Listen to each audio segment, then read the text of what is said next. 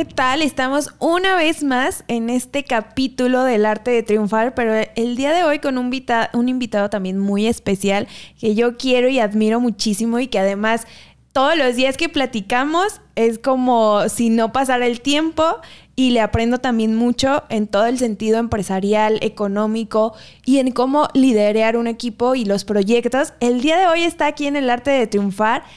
Como yo bien le digo, don Arturo, el señor Arturo Rizo, muchas gracias don Arturo por aceptar la invitación y platicar de lo que siempre platicamos, pero ahora enfrente de unas cámaras. Ay, Paola, qué, qué privilegio estar aquí platicando contigo.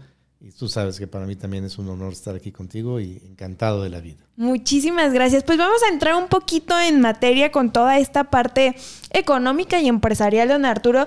Y de estas tan múltiples historias que usted tiene, me gustaría que empezáramos, ahora sí que, desde el comienzo, desde la fábrica que tenía su papá de uniformes, de faldas y que se llamaba Paola, ¿no? A ver, platíqueme un poquito de eso ¿Cómo fue su infancia? Sí. Ah, porque además es de la Ciudad de México, ¿no? Ajá.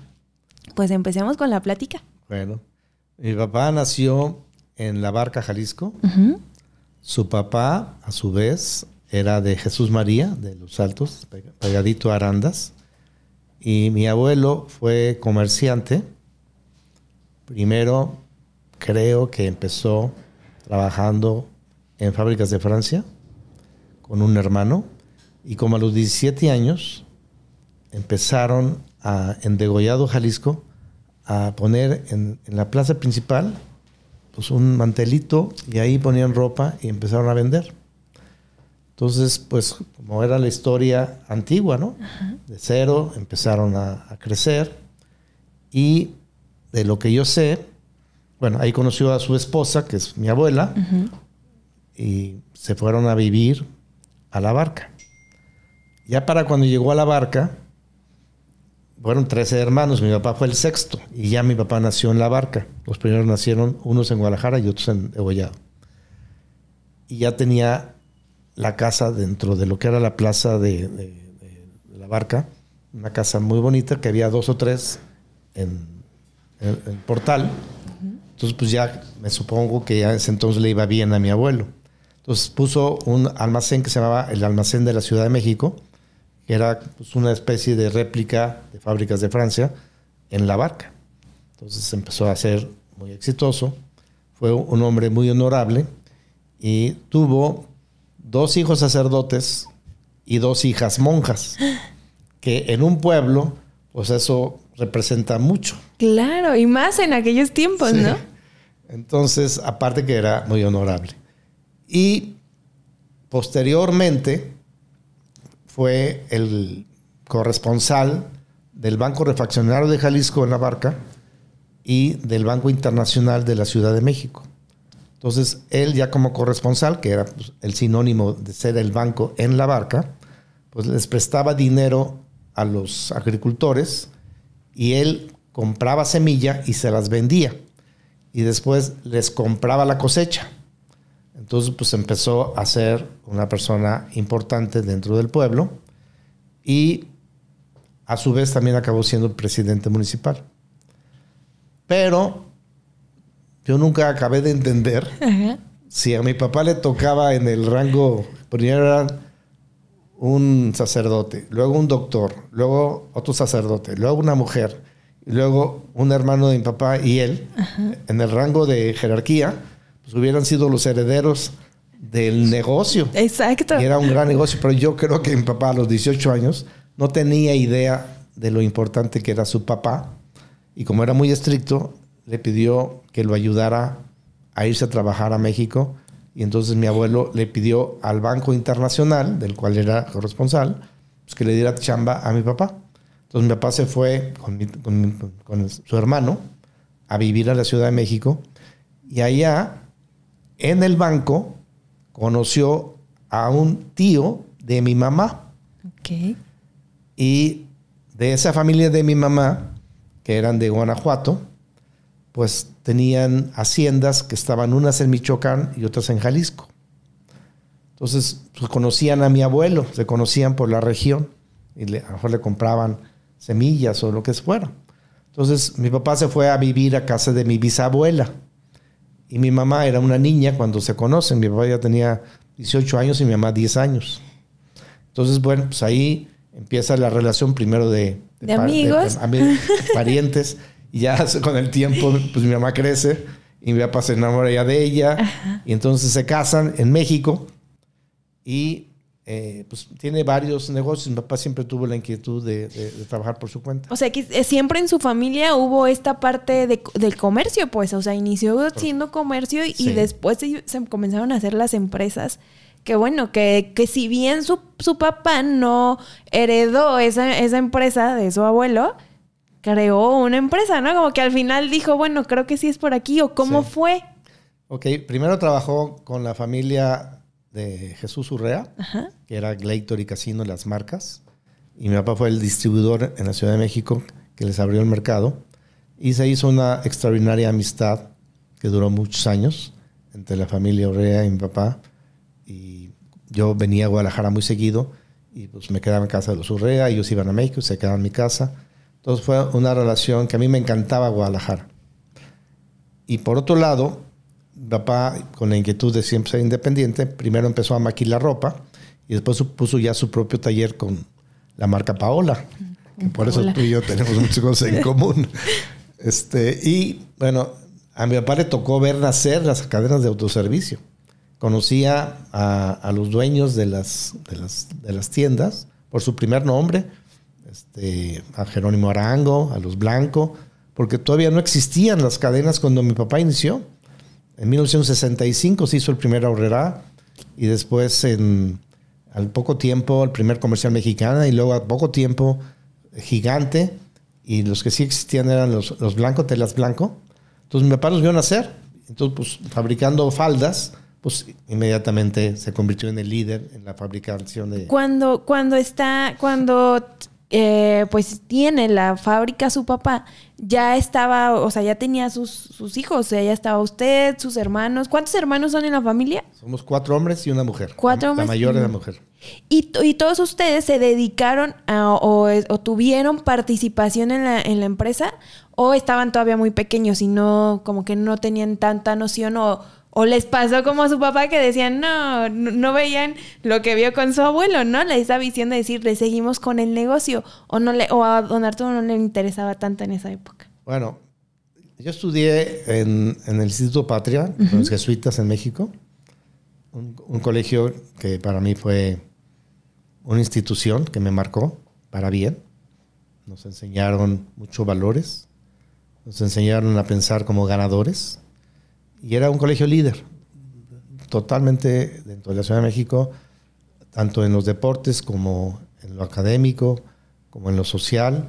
Siempre estaba el Instituto Patria entre el primero y el segundo lugar, de acuerdo a cómo lo midieras. Y tenía miles de actividades extras. Entonces era un super colegio. De niño yo acompañaba a mi papá, y, principalmente íbamos mi hermano Ricardo y yo a la fábrica y entonces pues yo me veía ahí como el, el futuro heredero de la fábrica y disfrutaba muchísimo estando ahí con él. Este, y por azar del destino, pues en una época que todavía no era común, así que todo el mundo quebrara, mi papá quebró. Entonces fue una etapa muy difícil para mí. Y mi mamá salió como a, a flote porque mi papá le dejó un dinero para que se negociara mientras él iba a ir a Estados Unidos por, este, estrategia financiera que le sugirieron que negociara desde afuera y no desde México. Entonces le dejó un dinero a mi mamá para que viviéramos todo un año y mi mamá dijo, no, pues no, no, no, no, no, no lo vamos a vivir de eso. Voy a poner a trabajar ese dinero. Y empezó a vender joyas de la noche a la mañana y exitosísima. Entonces mi mamá de pronto se descubre a sí misma que como comerciante también tenía mucha madera y como tenía muy buenas relaciones sociales, de inmediato le fue muy bien. Oye, esa parte yo no la conocía y qué padre porque descubrió él creo que siempre hay que ver de las oportunidades en todas las situaciones, ¿no? Si bien no la estaban pasando de la mejor manera y nunca imaginaron que, le, que iba a tocar estar en quiebra, a su mamá luego, se le prendió el foco y dijo, yo de aquí no me muevo. O sea que siempre, o sea, por los dos lados ha tenido esta, pues esta, eh, esta parte, ¿no? De comerciantes o de empresarios. Sí. Y de una u otra manera, pues el, el aprendizaje, ¿no? También de ellos de cómo no hacer las cosas y de cómo hacer las cosas. Sí, para mí mi mamá se convirtió entonces en un ejemplo porque su actitud siempre fue de lucha, nunca, nunca se dio por derrotada, nos enseñó eso y este, de ahí pues algún día le platicé a mi papá, ¿por qué no nos vamos a vivir a Guadalajara? Porque pues aquí no tiene ningún sentido. Entonces allá tienes tus hermanos, tienes tu familia. Entonces dijo, ah, pues sí, suena bien. Entonces nos vinimos a vivir a Guadalajara y aquí en Guadalajara, mi papá, la primera vez que me tocó verlo después de que regresó de Estados Unidos, me dijo, mira, perdí, ya no me acuerdo la cantidad de millones de dólares, pero era una cantidad razonable. Pero tengo 500 pesos en la bolsa y me voy a levantar. yo dije, wow. Éramos cinco hermanos y cuatro en la peor edad de, escuelas. O sea, yo en universidad, mi hermano en la universidad y mis hermanos en la prepa nunca se, se, tocó el tema de si íbamos a, estudiar o dejar de estudiar. Y como no podíamos entrar a la Universidad de Guadalajara viniendo de escuela privada de la Ciudad de México, pues la única opción era o el, la, autónoma o el ITESO. Y pues entramos a las universidades, digo yo a la Universidad del ITESO, mis hermanos al Ciencias, el más chico a otra escuela porque no pudo entrar al Ciencias, pero pues yo ahí empecé a valorar tanto mi papá como mi mamá, que nunca se cuestionaron, oye, no hay dinero, no vayan a estudiar. Partieron de esa base. Es que creo que es una base muy importante, como, como bien lo dice, si, si en la, en la primaria, en la escuela, en el colegio, o sea, aún le quedan esos recuerdos de todo lo que aprendió, pues obviamente yo creo que los papás siempre en su postura es decir, pues lo que tenemos que darles es educación y de ahí hacia adelante, ¿no? Y qué interesante esto que dice su papá de, pues sí, perdí tanto, pero ya quedó en el pasado, o sea, no te puedes enfrascar, no te puedes enfrascar en lo malo que sucede. Hay cosas buenas, hay momentos buenos, hay momentos malos, pero creo que lo más importante es justo eso que dijo, ¿no? O sea, tengo 500 pesos y de aquí me voy a levantar. ¿Cómo? No sé, pero sé que me tengo que levantar. Y creo que esa parte, mm, ahora, bueno, yo lo veo un poco como en mi generación, que nos gusta que las cosas sean muy rápidos y que todo el tiempo que los resultados incluso sean de la noche a la mañana, ¿no? Pero cuando escucho este tipo de historias y este tipo de, eh, pues sí, este tipo de historias, digo, es que todo lleva un proceso y no, las cosas no suceden de la, de la noche a la mañana, pero creo que como nosotros nacimos con la tecnología, con tantas cosas que nos hace tener, tenerlas de una manera tan rápida, pues al momento que, necesitamos esperar ese eh, transcurso natural, de repente decimos, ay, no, ¿por qué suceden no? las cosas? ¿Qué, le diría a todos los jóvenes que atraviesan este proceso? Que, que, que, que, no, pues yo siempre digo que no desistan, pero desde su perspectiva, ¿qué consejo les daría? Fíjate que cuando e, esa etapa para mí fue la etapa más difícil de mi vida, la más difícil, porque ver a mi papá sufrir, en una época que nadie quebraba, o sea, que todo el mundo iba hacia arriba, me hizo reflexionar mucho y primero yo me metí en los zapatos de mi papá y me costó trabajo entender que quien había quebrado era mi papá y no yo. Y, fue un, un, ejemplo muy importante mi mamá, donde entonces volteé a ver a ella diciendo, pues ahí tengo un ejemplo de cómo salir adelante me propuse probarme a mí mismo y, yo busqué tener la oportunidad de trabajar y demostrarme que podía hacer lo mismo que estaba haciendo mi papá, pero para mí. y estudié administración, entré en un banco y posteriormente un amigo me invitó a trabajar como vendedor en una fábrica de pantalones. Entonces yo comento que al principio yo le dije a mi amigo, como vendedor, si yo soy licenciado en administración de empresas, ¿qué te pasa? Pero cuando me dijo cuánto ganaba un vendedor en esa empresa, dije, no, pues voy a probarlo. Y total, para no hacer tan largo este tema, me tocó una, una zona donde en aquel entonces México tenía un convenio de, zona libre fronteriza y en, una parte de, de, las fronteras mexicanas se podía importar sin arancel ropa americana y en otra parte que era todo lo que era Baja California y Baja California Sur se podía importar de todo el mundo sin arancel en un mercado cerrado donde había muchísimos productos que nunca habíamos visto legalmente en México y allá se consumían. Hablo de relojes, hablo de perfumes, hablo de, de ropa todas las marcas las veías. Entonces, cuando yo me doy cuenta que yo representaba a una empresa de ropa mexicana en un área donde no había ropa mexicana, bueno, yo dije, wow. Aquí va a ser otro reto enorme. ¿Me regreso o, le veo como sí? Y entonces me empecé a ir a Estados Unidos a comprar ropa americana y a traer esas muestras a la fábrica para que hicieran algo acorde a la zona. Y entonces así acabaron haciendo modelos que no nomás pegaban en mi zona, pegaban en todo el país. Y eso a mí me dio una gran satisfacción, porque en términos de vendedor, me hice un vendedor muy bueno para la empresa y pues le di la vuelta a mi zona, que creció exponencialmente en aquel entonces. Y entonces empecé a invertir en bienes raíces porque mi mamá y mi papá empezaron un negocio cada uno por su cuenta de bienes raíces en Guadalajara y mi mamá me empezaba a invitar a que compráramos de forma conjunta terrenos o, departamentos. Y entonces yo, a través de mi mamá, aprendí a ser inversionista porque mi mamá decía, haz del ahorro tu primer gasto.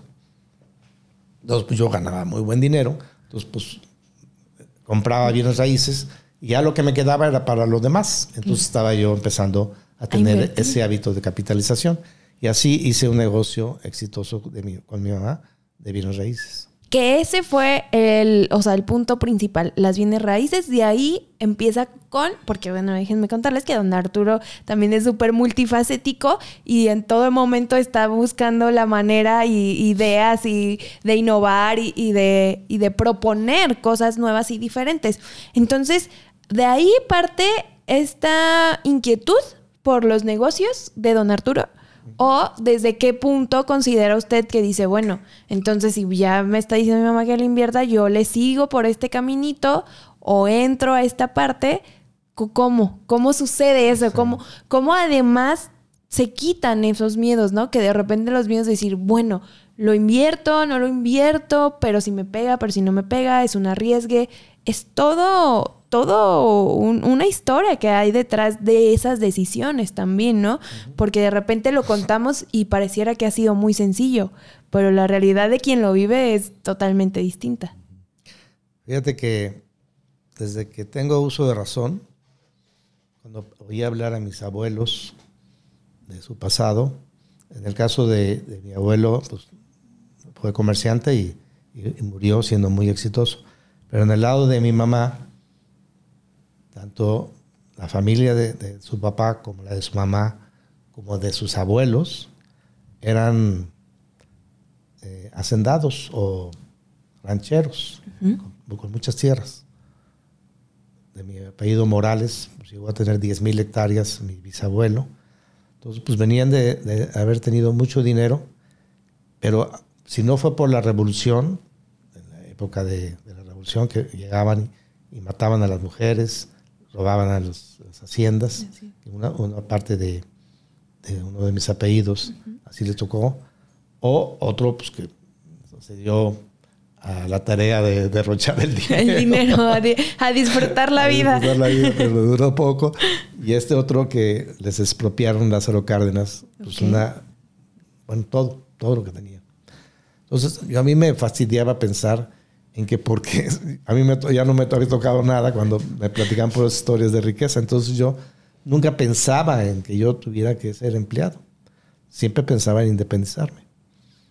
Entonces, bueno, al principio hice todo lo posible, me asocié con unos amigos, empezamos a, planear una fábrica de camarotes para tractocamión, importábamos barrenas de perforación para pozos. Entonces, siempre tuve esa inquietud de estar independiente y vino la crisis del 82 con el famoso López Portillo y de pronto los negocios que yo tenía ya no se podía importar productos, se habían cancelado los premios de importación, etc. Entonces tomé un año sabático, me fui a viajar por todo el mundo, o sea, viajé a Hawái, a Tahití, Fiji, Nueva Zelanda, San Francisco, me iba a ir a Europa y uno de mis hermanos que estaba en un negocio de bienes raíces en Mazatlán que mi mamá le, le pasó, este, me dijo, estoy haciendo mucho dinero, vente conmigo y de aquí te vas a Europa. dije, ah, está bien. Entonces me fui, me asocié con mi hermano y volvía a hacer mucho dinero en un año. Entonces, después, después hay un parteaguas en mi vida donde un amigo me invita a trabajar en un grupo que en aquel entonces era uno de los grupos más importantes de Jalisco y entro en el ramo de exportaciones de siderúrgica. Y el gusanito de ser inversionista nunca se me quitó. Entonces seguí teniendo inversiones en bienes raíces y siempre tuve un negocio paralelo desde entonces hacia acá, aunado a los trabajos que empecé a tener. Entonces, esa parte de mi inquietud de independizarme y de tener mi propio negocio siempre ha estado. Pero por azar del destino, mi vida ejecutiva pues tuvo un crecimiento muy grande porque tuve la oportunidad de poder viajar por todo el mundo trabajando para esta empresa que a su vez negociaba con las compañías más grandes en su género del mundo, alemanas, japonesas. Pues fue un parteaguas en mi crecimiento ejecutivo, académico. Estudié la maestría en, en, el TEC de Monterrey de Administración, posteriormente estudié un diplomado en Dirección de Empresas, otro diplomado en Finanzas Internacionales. Por lo menos 100 cursos he tomado de actualización, en muchas partes del mundo. Y eso es como, eso es muy importante siempre estar actualizándose porque todos los días hay algo nuevo. Pero lo que aquí me llama muchísimo la atención dentro de lo que estamos platicando es cómo en toda esta etapa de su vida ha tenido altas y bajas y vuelvo otra vez a lo mismo, ¿no? O sea, lo importante es saber cómo, cómo levantarse y bien ya lo dijo, buscar el cómo sí de las cosas. Al final de cuentas, nunca quedarse con los brazos cruzados y esperar que las cosas lleguen solitas, ¿no? O sea, siempre ha existido un trabajo detrás de toda esta historia y detrás de todos estos éxitos que si bien de repente no suceden las cosas como se planeaban o como esperaban, pues bueno, ya sabemos cómo no hacerlo y tomarlo como experiencia, ¿no?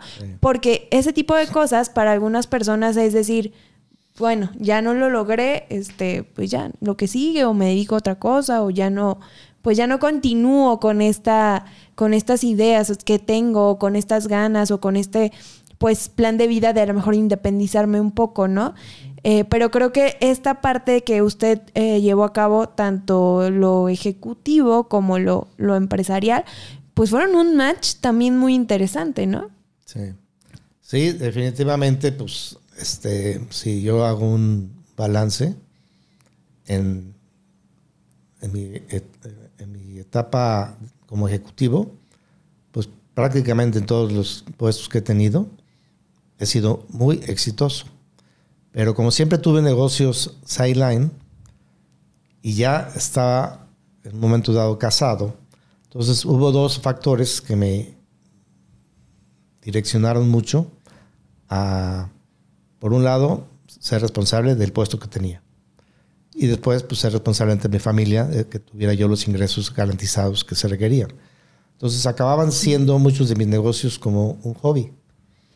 Porque, pues, yo tenía que atender lo otro y viajando por todo el mundo, etcétera, pues me era difícil. Entonces, algunos de los negocios que hubieran sido muy, muy buenos, pues los mantenía y a lo mejor me sería más caro que tener caballos de carreras, pero esa era mi vocación y siempre tuve la esperanza de que algo iba a salir bien. Este, y así he tenido negocios exitosos y no tan exitosos.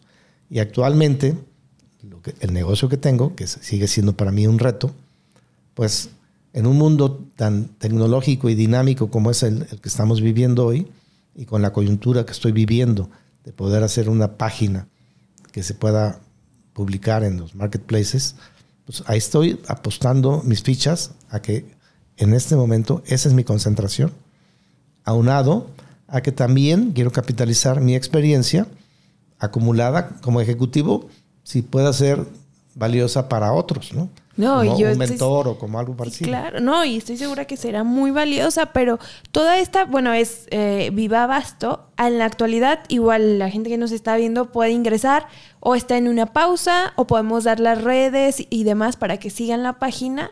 No sé si se puede hacer o usted nos dice. Yo ahorita estoy- tengo la página y tiene productos naturales, artesanales, saludables y estoy generando ya el paso para hacer una página dentro de, de- o sea, Viva Basto dentro de Amazon o dentro de Mercado Libre y estoy ahorita haciendo acuerdos con los fabricantes y buscando nuevos fabricantes. Entonces, si hay alguien interesado en promoverse a través de mi página en las este, marketplaces, son Amazon, Mercado Libre, Walmart, Coppel, Claro Shop, Sears, Sambors, La Canasta Rosa. Ok. Estos son los ocho en, en el que vamos a estar. Pues a- así que todos los que nos están escuchando pueden este escribirle o contactarlo a través de Sí. redes. Igual si gusta puede dar las redes aquí en donde puedan contactarlo. Los que son, busca eh, solamente productos naturales. ¿Hay algo que Viva Basto esté buscando en especial en este momento para las personas que escuchan nuestro podcast? Puedan acercarse, puedan presentarle sus proyectos, que estoy segura de que, de que hay muchísimo talento eh, y muchas marcas nuevas y no tan nuevas que son muy valiosas y que vale la pena introducirlas al mercado también, ¿no? Y ser muchísimo más exponenciales. Ah, ¿En dónde estas personas pueden contactarlos eh, para, pues, para presentarles sus proyectos? Mira, hay muchos fabricantes que a través de Enlazadot, donde tú y yo nos conocimos, están haciendo productos mexicanos, algunos artesanales, con mucha creatividad. Cuando platicábamos hace unos minutos tú y yo de qué etapa vive Guadalajara actualmente, pues hoy en Guadalajara hay muchos emprendedores muy valiosos. Y Guadalajara es el estado agropecuario más importante del país hasta la fecha. Nunca lo ha dejado de ser. Entonces hay mucha receta mexicana que actualmente se está convirtiendo en productos artesanales importantes.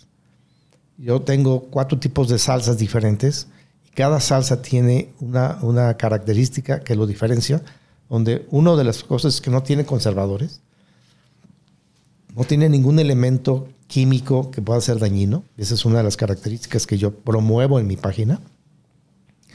Y por otro lado, este, hay una variedad infinita de productos. Entonces, cualquiera de, que esté haciendo productos de este tipo, cualquiera que tenga productos de alta rotación, que quiera meter a, través de- de las marketplaces, yo encantado de la vida de platicar con ellos. Y cualquiera que quiera exportar, ahorita que estoy volviéndome a relacionar con el mercado de exportaciones, yo los puedo también asesorar de cómo lo puedan hacer. Pues entonces aquí pondremos en, en la descripción eh, en dónde pueden con- contactarlo, en dónde lo pueden eh, escribirle o correo electrónico, redes también sociales, para que todas aquellas personas que tengan alguno de los productos eh, que, que ya lo menciona eh, don Arturo puedan escribirle, puedan acercarse y pues darle ese, ese empuje a las marcas también. Y sobre todo ahora con la pandemia pues este ciclo económico tiene que, que avanzar, no nos podemos estancar, si ya nos estancamos algunos años y nos retrasamos un poco, pues yo creo que en conjunto con todos los emprendedores, empresarios, haciendo un buen trabajo en equipo, también como ciudadanos, pues sin duda alguna eh, las cosas pueden cambiar, la, la economía podrá también cambiar y, y- y más eh, pues en, aquí en el estado de Jalisco, ¿no? En, en este momento que estamos aquí. Y bueno, entonces les vamos a dejar las redes, les vamos a dejar toda la información. Y don Arturo, por último, algo con lo que se quisiera despedir, algo que le quisiera decir a toda nuestra audiencia. Pues yo estoy seguro que tú estás llegando a muchos, muchos jóvenes y siempre lo he dicho cuando, cuando di clases en la UP, es, mi consejo es busquen hacer su propio negocio. Hay mucho campo en México para hacer negocios propios. Generen un negocio con vías, con, con, con, con visión de que sea un negocio global. Esto es un tema cultural del cual si quieres un día platicamos específicamente de este, como es una cultura empresarial. Y ahí sí, si alguien quiere consejo, que no pienso cobrarlo, porque todos los fabricantes que están conmigo, eh, estoy asesorándolos en este cambio de cultura para que entonces emprendan desde el principio pensando global. No se necesita ser grande para ser exitoso, se necesita pensar global. Pues muchísimas gracias, don Arturo, por estar aquí. Seguro que seguiremos invitándolo, practicando de más y más temas. Muchísimo éxito con todos sus proyectos y a todos y todas muchas gracias por escucharnos una vez más aquí en El Arte de Triunfar y nos vemos en el próximo capítulo.